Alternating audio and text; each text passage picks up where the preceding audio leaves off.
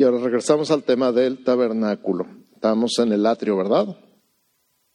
¿Sí? ¿No? Y nuestro tema entonces es, nuestra serie se llama Refuerza tus estacas. ¿Cómo se llama? Así es. ¿Qué parte del tabernáculo son las estacas? ¿Alguien ha acampado? ¿Alguien ha puesto una tienda de campaña alguna vez? ¿Sí? ¿Han usado estacas? Unas chiquititas, ¿verdad? Que van en la tierra para anclar la tienda que no se la huele el viento. ¿Cuántos estuvieron aquí en Central cuando teníamos la carpa? Ok, varios de ustedes.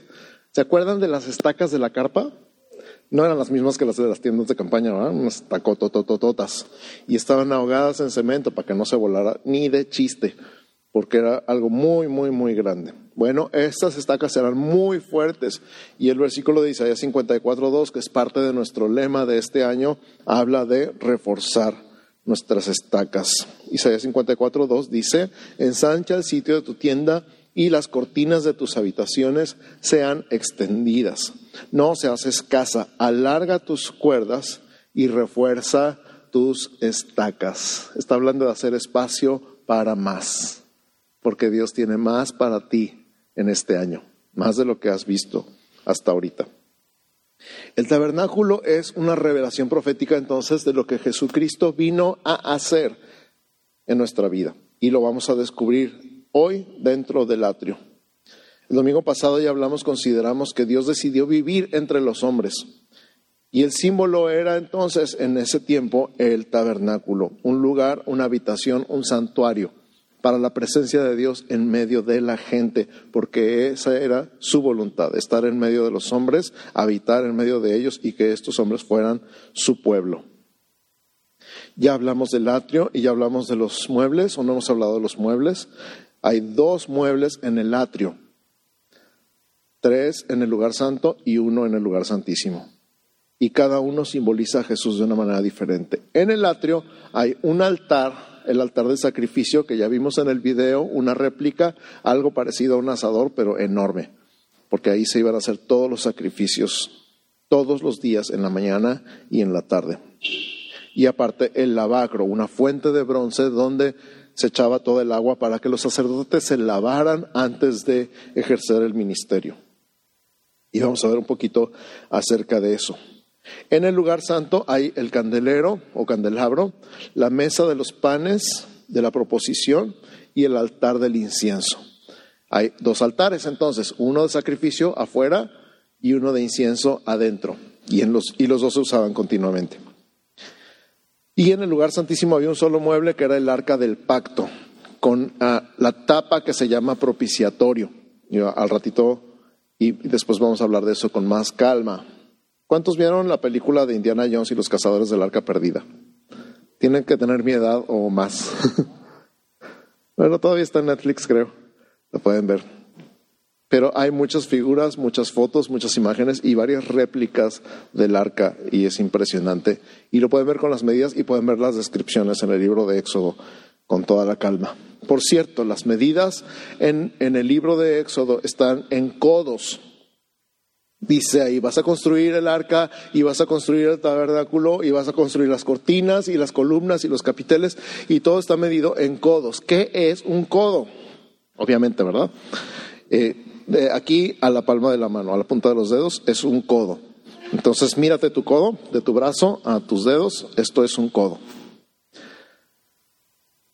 No hay una traducción exacta a centímetros por razones obvias, porque no sabemos cuánto medía el codo de Moisés. Pero tenemos un estándar, una media entre 45 y 50 centímetros por un codo. Entonces, para razones de, redondeo, vamos a dejarlo en 50. Un codo es medio metro. ¿Ok? ¿Cuánto, cuánto es un codo? Medio metro, 50 centímetros. Entonces, con esas medidas, 50 centímetros o 20 pulgadas más o menos, el recinto medía entre 22.5 por 45 metros. 22 metros y medio por 45 metros. El tabernáculo medía, entre, medía 6 por 18 metros. Perdón, no, no digo entre. alrededor de 6 por 18 metros. El lugar santo, 6 por 12 metros. Y el lugar santísimo, 6 por 6 metros. Ahora, ¿qué tan buenos son con las superficies y las medidas lineales? ¿Más o menos? Ok, nos dio una idea el video. ¿Se acuerdan que dijeron, dijo todo el tabernáculo era del tamaño de una alberca olímpica? Más o menos 50 por 25. ¿Ok? Entonces, ¿cuántos han visto una alberca olímpica? Aunque sean las películas. Súper. Entonces ya tenemos una idea más clara. Algo que podríamos hacer algún día, tuve la idea, pero la tuve demasiado tarde, es traernos una cuerda y medir los codos y extenderla. Pero yo creo que ah, para fines prácticos el tabernáculo completo cabe dentro de esta explanada del auditorio. Entonces volten a ver, de hecho es más grande esto que el tabernáculo. Pero ya podemos darnos una idea. Es más, se pueden poner con pasos al rato, ¿no? Medio metro y calcúlenle. Porque es muy padre. Verlo en el video para mí fue muy suave. Para ustedes, ¿qué tal? Verlo así como que, ay, en la vida real así se ve. No, estuvimos viendo cantidad de videos para escoger uno. Y vamos a estar viendo cada parte del tabernáculo cada semana. ¿Okay? Ahora vamos a ver un poquito el significado de los colores. significado de los colores. Menciona la Biblia tres colores y los menciona el video también. ¿Se acuerdas cuáles son? Azul, púrpura y rojo. Lo menciona la Biblia como carmesí, pero es rojo. Entonces, azul, otro, otro nombre del púrpura, ¿cuál es? Morado. Muy bien. Violeta, también. ¿Con qué se hace el violeta? Con el rojo y el azul, que son los otros dos colores del tabernáculo, ¿verdad? ¿Se acuerdan de sus clases del kinder? Cuando a ver, remezclen el rojo y el azul y a ver qué sale. Y todos, oh, ¿sí se acuerdan? Era emocionante hacer morado con colores acrílicos. El punto es este, cada color tiene un significado. En la Biblia, el azul es el color de un rey, es el color de la divinidad en este sentido del tabernáculo. El rojo, y, particularmente el rojo carmesí, es el color de la sangre. Por lo tanto, es el color de la humanidad. Y el azul y el rojo mezclados hacen morado o púrpura, que es precisamente el color de las dos cosas. Ahora, ¿quién es 100% Dios y 100% hombre? Jesús. Jesús está simbolizado en los tres colores del tabernáculo, porque Él es Dios, el color azul, y Él es hombre, color rojo, y todo junto mezclado. Él es el púrpura.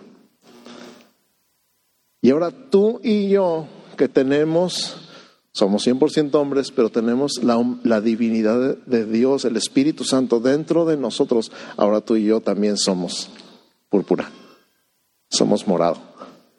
Pero el punto principal, todo esto es posible porque Él es 100% Dios y 100% hombre. Él no es mitad Dios y mitad hombre, Él es completamente Dios y completamente hombre. ¿Estamos de acuerdo? Entonces, cada vez que veas, cuando le hacen éxodo, leas esto de los tres colores, azul, púrpura y carmesí, piensa en Jesús. Jesús 100% Dios, Jesús 100% hombre. Todas las características de Dios, Él es omnipotente, omnipresente, omnisciente, eterno. Y todas las características de un hombre. Él piensa, Él siente, Él decide. Él se puede ofender, Él se puede alegrar, se puede cansar, sintió frío, sintió calor, sintió hambre, sintió sueño. 100% Dios y 100% hombre. Es la deidad unida a la humanidad. En otras palabras, Dios con nosotros. Emanuel. El otro color que se ve en las vestiduras del tabernáculo, en las vestiduras de los sacerdotes, es el blanco. El blanco simboliza la pureza y la santidad de Dios. Y también tenemos en los elementos del tabernáculo los metales. Oro, plata y bronce particularmente. Di conmigo, oro, plata y bronce. El oro simboliza lo sublime de su deidad, ¿Qué dice Isaías 9, 6 y 7?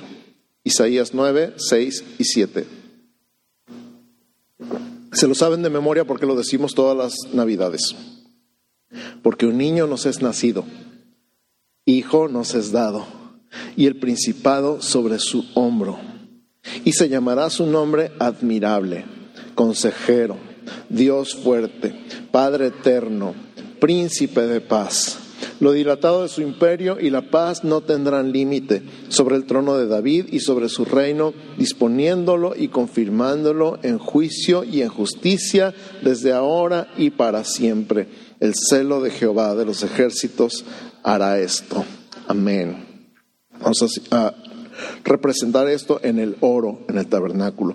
La plata simboliza la redención. Di conmigo redención que dice Éxodo 30, 16. Éxodo 30, 16. Dice, y tomarás de los hijos de Israel el dinero de las expiaciones y lo darás para el servicio del tabernáculo de reunión y será por memorial a los hijos de Israel delante de Jehová para hacer expiación por vuestras personas. Éxodo 30, 16, si está tomando notas. Algo interesante acerca de la plata, eh, me llamó mucho la atención cuando estábamos hablando o estudiando este tema de la redención y del pago. Y puedes leer ahí en el capítulo 30 más amplio, estoy leyendo un versículo nada más, pero habla bastante acerca de esta ofrenda de plata o de esta expiación con plata. Y me acordé que Jesús fue traicionado por 30 piezas de plata. Y que ya estaba profetizado, en las profecías mesiánicas estaba dicho que iban a ser 30, no 29, no 31, y que iban a ser de plata, no de oro ni de bronce. Por 30 piezas de plata Jesús iba a ser vendido. Y en ese evento de Jesús siendo vendido, tú y yo fuimos comprados. Eso es redención. No sé si te acuerdas alguna vez, hace poquito, no mucho, habíamos hablado de eso. Redención es un término antiguo para comprar un esclavo en el mercado de esclavos. Y en, el mundo moderno, redención es lo que haces cuando vas a la casa de empeño y rescatas algo que habías empeñado.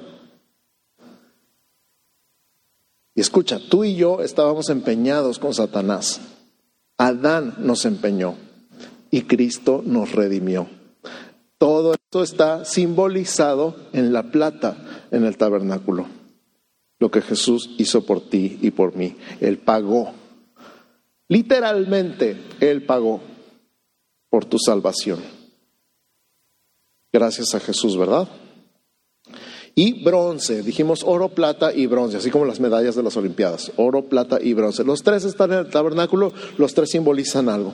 Ya hablamos del oro, la divinidad, de la plata, la redención, del bronce habla del juicio y el pago. Di conmigo, juicio y pago. Números 21, 9. Números 21, 9 dice, y Moisés hizo una serpiente de bronce y la puso sobre un asta. Y cuando alguna serpiente mordía a alguno, miraba a la serpiente de bronce y vivía. Miraba a la serpiente de bronce y vivía. Y Jesús dijo en Juan 3, así como la serpiente fue levantada, como Moisés tuvo que levantar una serpiente de bronce en un asta, así el Hijo del Hombre tendrá que ser levantado de la tierra. Estaba hablando de la cruz, para que todo aquel que crea en Él no se pierda, mas tenga vida eterna. ¿Cuál era la historia de la serpiente de bronce? Si no la han leído, el pueblo de Israel pecó, murmuró, habló mal, se quejó de Dios y Dios mandó serpientes ardientes, dice la Biblia un tipo de serpiente muy venenosa que en el momento que mordía a una persona la gente caía muerta y estaban muriendo mucha gente y entonces se arrepintieron, le pidieron perdón a, Dios, le dijeron a Moisés, ayúdanos porque nos estamos muriendo literalmente. Y Dios oró, a, Moisés oró a Dios, ya tengo a Dios orando, ¿eh? Moisés oró a Dios y Dios le dijo, hazte una serpiente de bronce y ponla en alto. Y cualquiera que la vea, aunque lo muerda la serpiente, no se va a morir. Es algo muy, muy, muy, muy simbólico, porque todos hemos sentido la mordida, el efecto del pecado en nuestra vida. Pero no dijo, no lo va a morder la serpiente, dijo, cuando lo muerda, que vea la serpiente. Y tú y yo hemos sentido el efecto del pecado en nuestra vida, hemos experimentado ese veneno y los resultados de ese veneno en nuestra vida. Pero lo que Dios dice es, no te va a morder, no, no está diciendo no te va a morder, está diciendo, cuando te muerda, ve a Jesús. Cuando te muerda, ve a Jesús. Cuando te muerda, ve a Jesús.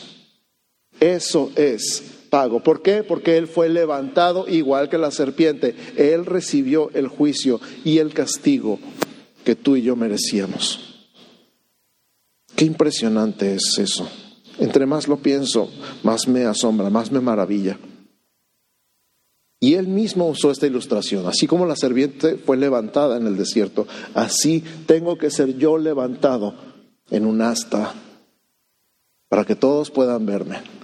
Y también dijo, cuando yo sea levantado de la tierra, y estaba hablando de la cruz, atraeré a todos a mí mismo.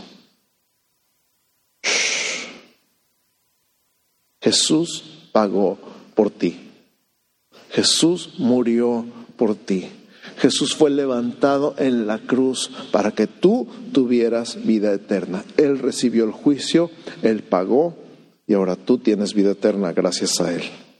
Amén. Eso está representado en el oro, la plata y el bronce. El atrio entonces era una barda de cortinas, hecha con cortinas muy gruesas, de lino blanco, resistente, sostenidas por columnas de madera. La madera simboliza la humanidad de Jesús. Todo era de madera cubierto de oro, humanidad, divinidad. La madera simboliza la humanidad. Adornadas de plata, que simbolizaba qué? Redención. Muy bien. Es todo. Entonces, escucha otra vez. Humanidad, redención. Madera, plata. Madera, plata. Humanidad, redención. Todo simbolizando a Jesús que rodea y guarda el tabernáculo, invitando a los que quieran entrar por el único camino que es Jesús. Yo soy el camino, yo soy la puerta. Solamente había una puerta, una cortina diferente. Todo era blanco excepto la entrada, la cortina de colores azul, púrpura y rojo, carmesí, exacto. Que ya dijimos quién simbolizar, ¿verdad? ¿Quién es azul, púrpura y carmesí? Jesús. Amén. la divinidad, la humanidad, y la doble naturaleza de Jesús. Todo el que buscaba reconciliarse con Dios debía entrar por la única puerta. cientos de años después llegaría el que sería, es y siempre será la puerta para entrar en una relación con Dios, con el Padre. Jesús es la puerta. Juan 10, 9 dice, yo soy la puerta. El que por mí entrare será salvo y entrará y saldrá y hallará pastos. ¿Quién es la puerta? ¿Quién es la puerta? ¿Quién es la puerta? Amén. Jesús es la puerta. Voltea con tu vecino y dile, Jesús es la puerta. Dentro, ya pasando por la puerta, estaba el altar de bronce, el altar del sacrificio. ¿Se acuerdan que les dije que había dos altares? El del sacrificio y el del, el del incienso. El del sacrificio estaba hecho de bronce. ¿Qué significa el bronce de los tres metales? Juicio, juicio y pago. La justicia de Dios exige un pago y el altar estaba a la entrada del atrio. Fíjate, el pecador llevaba el cordero sin mancha delante del sacerdote, colocaba sus manos sobre él y al poner sus manos sobre el cordero le transfería toda su maldad, todos sus pecados, toda su culpa al cordero y simbólicamente él quedaba tan blanco, tan limpio, tan sin mancha como el cordero. Era un intercambio, justicia por injusticia, pecado por inocencia. Era declarado libre de culpa y la sangre del cordero se recogía en una vasija para presentarla delante de Dios. Y la carne se quemaba en el altar simbolizando el sufrimiento que causaba el justo pago por el pecado y el olor del sacrificio subía delante de Dios en aroma grato. Estos rituales son la sombra de lo que después sucedería en el Calvario. Por eso el altar de bronce simboliza la cruz. Mismo intercambio, solo que permanente, una vez y para siempre. En el altar del sacrificio se sacrificaba un cordero en la mañana y uno en la tarde, todos los días, hasta que Cristo vino. Cuando Cristo vino, dijo ya, consumado es. ¿Dónde estaba cuando dijo eso? En la cruz. El último altar, el último sacrificio, el último sustituto. Así se va a llamar nuestra plática de Viernes Santo, el último sustituto. No se la pierdan. Ay, el abacro, en Éxodo 30, 18 al 21. Éxodo 30, 18 al 21, si estás tomando notas. Dice, harás también una fuente de bronce, con su base de bronce para lavar, y la colocarás entre el tabernáculo de reunión y el altar. Y pondrás en ella agua y de ella se lavarán Aarón y sus hijos las manos y los pies. Cuando entren en el tabernáculo de reunión, se lavarán con agua para que no mueran. Y cuando se acerquen al altar para ministrar, para quemar la ofrenda encendida para Jehová, se lavarán las manos y los pies para que no mueran. Y lo tendrán por estatuto perpetuo, él y su descendencia por sus generaciones. ¿Por qué se tenían que lavar? ¿Para qué se tenían que lavar? Para que no murieran. Los sacerdotes debían lavarse en esa fuente y mientras lo hacían su cara se reflejaba en el agua para recordarles que debían lavarse continuamente en preparación para ministrar a Dios y al pueblo. Eso nos recuerda lo que dice Isaías 1.18. Escucha Isaías 1.18. Venid luego, dice Jehová, y estemos a cuenta. Me encanta. Si vuestros pecados fueran rojos como la grana, como la nieve serán emblanquecidos. Si fueran rojos como el carmesí, vendrán a ser como blanca lana.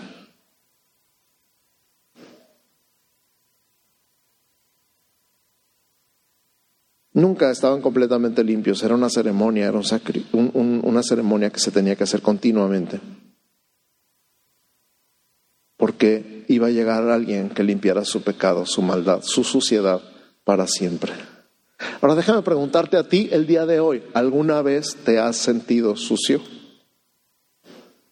¿Alguna vez te has sentido sucio?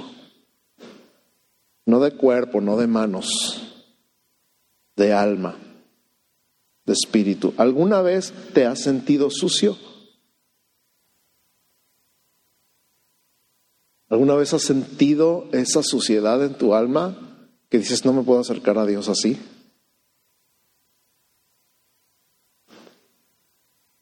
Jesús es el altar y Jesús es la fuente.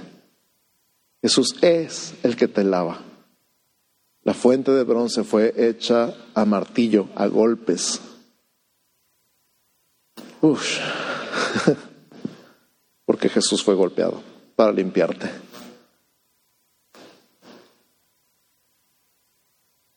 Y él prometió, versículo favorito del pastor Abel, el más citado es aquí el 36, esparciré sobre vosotros agua limpia y seréis limpiados de vuestras inmundicias. ¿Alguna vez te has sentido sucio? Deja que el Señor te limpie. Deja que el Señor te limpie. Olvídate de tratar de limpiarte a ti mismo. Una vez usé el ejemplo de tener las manos sucias y, la cara sucia y te dicen, no, pues estás sucio y dices, no, no, no, estás en un cuarto oscuro donde ni ves bien, dices, no me siento sucio y te agarras la cara con, con las manos sucias. ¿Qué pasa? Nomás te ensucias más. Cuando dices, no, yo no me siento sucio, pero cuando te prenden la luz y te ponen enfrente del espejo, ¿qué pasa? Ah, qué cochino. Déjame lavo las manos y la cara, ¿va? Porque te estás viendo en el espejo con la luz encendida. Así funciona espiritualmente. Esto era simbólico. La fuente de bronce llegaban y se veían y se lavaban. Repito, ¿alguna vez te has sentido sucio? A lo mejor hoy te sientes sucio. A lo mejor llegaste aquí sintiéndote sucio y no te atrevías a levantar los ojos o a levantar las manos o a orar porque decías, estoy sucio. Pero Dios no quiere que te vayas de aquí sintiéndote sucio. Dios quiere que te acerques a Él y te veas en esa agua limpia y te metas en esa agua limpia y recibas. Es más, Él es el agua.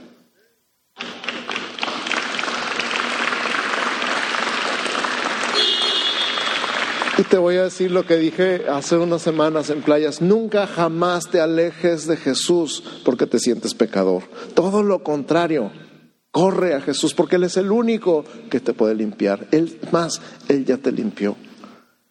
Esa fuente está ahí por toda la eternidad. Esa fuente simboliza limpieza por la gracia de Jesús. Entonces podemos ver manifestada la gracia de Dios al dar al pueblo una manera para mantener una relación con su Dios mientras esperaban el cumplimiento y la venida del Cordero de Dios que quita el pecado del mundo. No los pecados nada más, el pecado, el problema del pecado, la naturaleza de pecado, el pecado original. Con su muerte nos dio la entrada a la vida, la vida eterna. Hebreos 8:12 dice, porque seré propicio a sus injusticias y nunca más me acordaré de sus pecados y de sus iniquidades. Di conmigo, nunca más. Piénsalo, nunca más, nunca más me acordaré de sus pecados y de sus iniquidades. Yo no sé si a ti te ha pasado, a mí me ha pasado, todos tenemos recuerdos vergonzosos. ¿Cuántos dicen amén? todos tenemos cosas de las que nos avergonzamos, quisiéramos no acordarnos y cada vez que nos acordamos nos entra una culpa, nos entra una cosa de, ay, ¿cómo pude haber hecho eso? ¿Qué pirata estaba yo? ¿Te ha pasado o nomás me pasa a mí? Que te, pones triste de acordarte de cosas que dijiste, cosas que hiciste, cosas que dejaste de hacer. Y a veces oramos diciendo, ay Señor, ojalá no hubiera hecho eso. Y una vez, una sola vez fue suficiente que el Señor dijera, ¿de qué estás hablando? ¿Cómo que de qué estoy hablando? ¿Ya no te acuerdas? No, no me acuerdo, prometí no acordarme.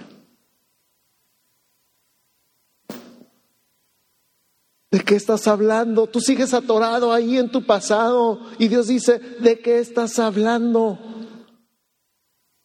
Dios, ¿ya no te acuerdas, Señor? No, te dije que nunca más me iba a acordar. Te lo dije que nunca más me iba a acordar.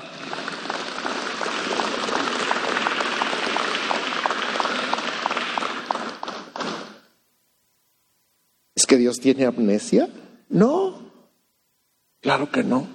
Él decidió voluntariamente y prometió.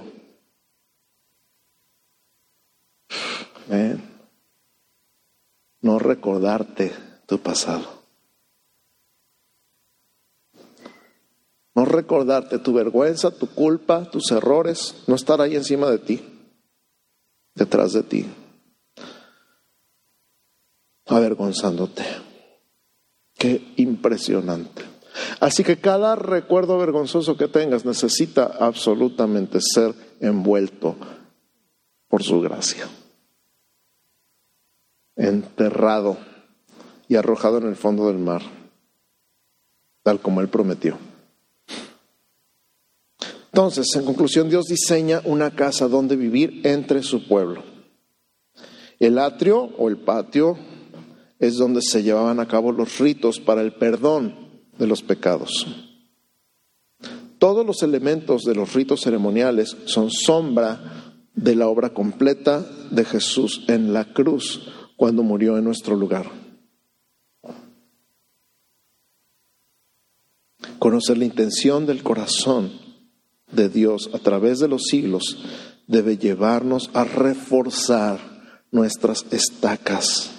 En otras palabras, afirmarnos y arraigarnos, anclarnos en su amor, confiando que Él sigue cumpliendo lo que ha prometido.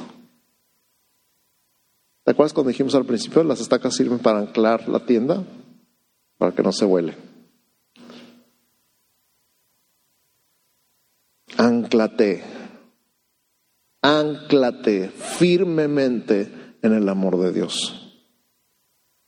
Recuerda, haz memoria y agradece lo que la cruz de Cristo consumó para darte libertad y ensancha tu corazón por tu Salvador.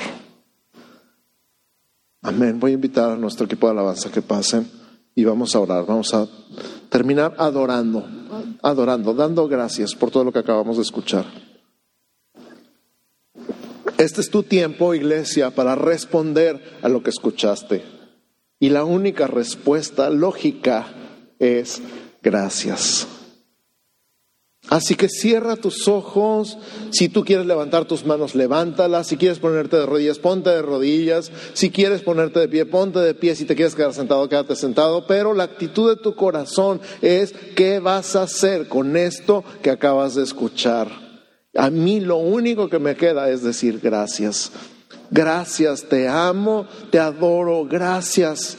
Y acabamos de aprender un mes entero lo que es la adoración, ¿verdad? Y lo tradujimos en una sola frase, besar sus pies. Y hoy estamos viendo un poquito más de por qué. Así que no esperes a que empiece la música, no esperes a que empiece la siguiente canción, simplemente empieza empieza. La música facilita un poquito a nuestra alma comunicarse, pero empieza. Cierra tus ojos, mírate a ti mismo delante de Jesús. Y hablábamos el mes pasado, Jesús en la cruz Jesús en el trono, pero siempre Jesús, mi Salvador, mi Señor, mi Rey, mi sustituto, mi fuente mi camino, mi puerta a una comunión íntima y real con el Padre. Así que ahí donde estás, sea que estés en tu casa, sea que estés aquí presente, sea que estés en tu carro, toma este momento para responder a estas palabras. Eres amado, eres perdonado Eres limpio de toda la suciedad que has sentido en tu alma en cualquier momento de tu vida. Y si tú llegaste aquí sucio, sintiéndote sucio el día de hoy, ya sabes quién es el único que te puede limpiar. Y deja que su agua de vida lave tu alma el día de hoy. Sumérgete en su amor. Abrázate de su gracia. Agárrate con todas sus fuerzas de su misericordia. Y adórale. Adórale.